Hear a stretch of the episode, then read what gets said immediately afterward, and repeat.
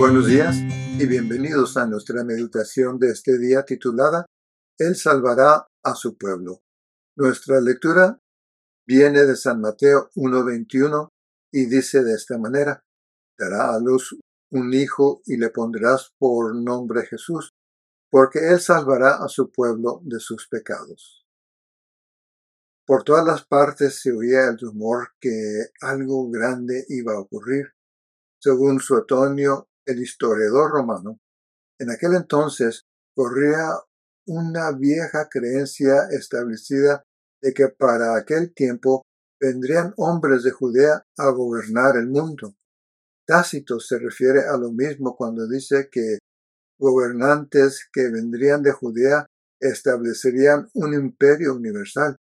Y Josefo, el historiador judío, escribió que se había propalado la idea de que un judío se convertiría en gobernador del mundo habitado. Mientras estos relatos iban de boca en boca, algo fascinante estaba ocurriendo en la pequeña ciudad de Belén. En la oscuridad de la noche se entonó el más glorioso canto que se ha escuchado en los oídos humanos. Un canto de salvación y esperanza. Cuando los pastores cuidaban las ovejas, el resplandor de un refulgante y poderoso ángel rompió las tinieblas. Era la luz que emanaba directamente del ángel que les dio este mensaje. Les traigo una buena noticia que será motivo de gran alegría para todos. Hoy les ha nacido en el pueblo de David un Salvador que es el Mesías, el Señor. Lucas 2, 10 y 11.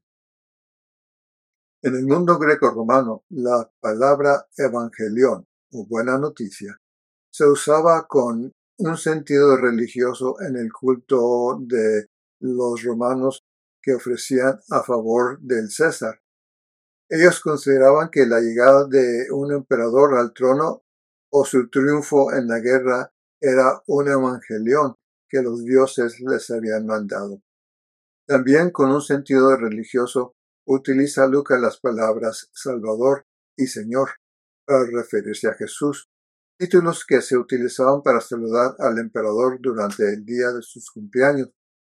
Al usar esta expresión en su Evangelio, Lucas quiere dejar claro en la mente del lector que Jesús es el genuino emperador del mundo, el rey del universo, el Mesías que todos esperaban, pero no vino para sentarse a gobernar desde un trono, vino a cumplir la promesa del Salmo 130, versículo 8.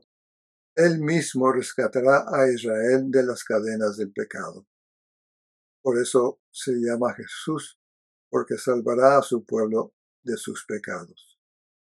Hoy, el mensaje de Jesús es para ti claro.